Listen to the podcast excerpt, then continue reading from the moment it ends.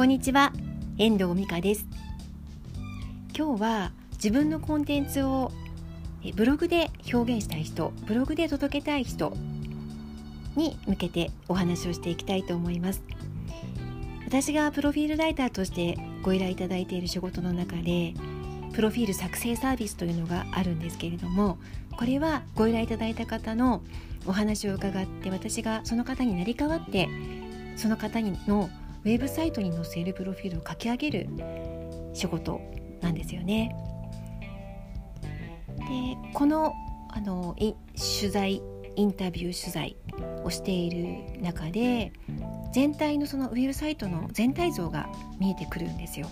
なぜかというとどういう方に読んでもらいたいのか読者ターゲットはどんな人なのかというところを伺ったりまたどんなコンテンツをその人に読んでもらいたいのか読者に読んでもらいたいのかそれとあともう3つ目がその読んでくれた方がどんな風な悩みが解決できるのかどんな風に、えー、悩みを解決していくことができるのかっていうところこの3つを必ず確認をしています。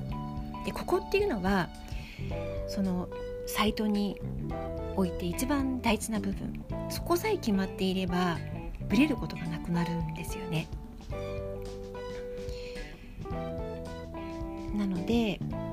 あの何か自分のコンテンツを世の中にウェブを通じて出していきたいという時はこの3つを押さえていくことが大事だと思います。これは YouTube であったりとか、まあ、音声配信でもそうなんですけどあの何を伝えたいのかっていうところを見失いないために見失わないためには一番本当にあの外してはならないところなんですよね。もしあの自分の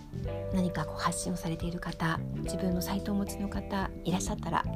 まあ、これ聞いてる方はねそういう方ばかりだと思うんですけど今一度自分のこの3つのポイントどういう読者に来てほしいのか何を伝えたいのか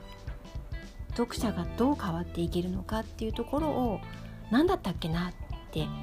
今一度確認をしていけるといいなっていうふうに思うんですよね。夏8月なので少しね仕事もゆったりされてる方も多いと思うので自分のサイトの見直ししてみてはいかがでしょうか。今日はブログを立ち上げたい方また見直したい方いまいち反応が悪い方あの読者の反応が悪い方などが点検してほしい3つのポイントをお伝えしました。いかがでしたでしょうか？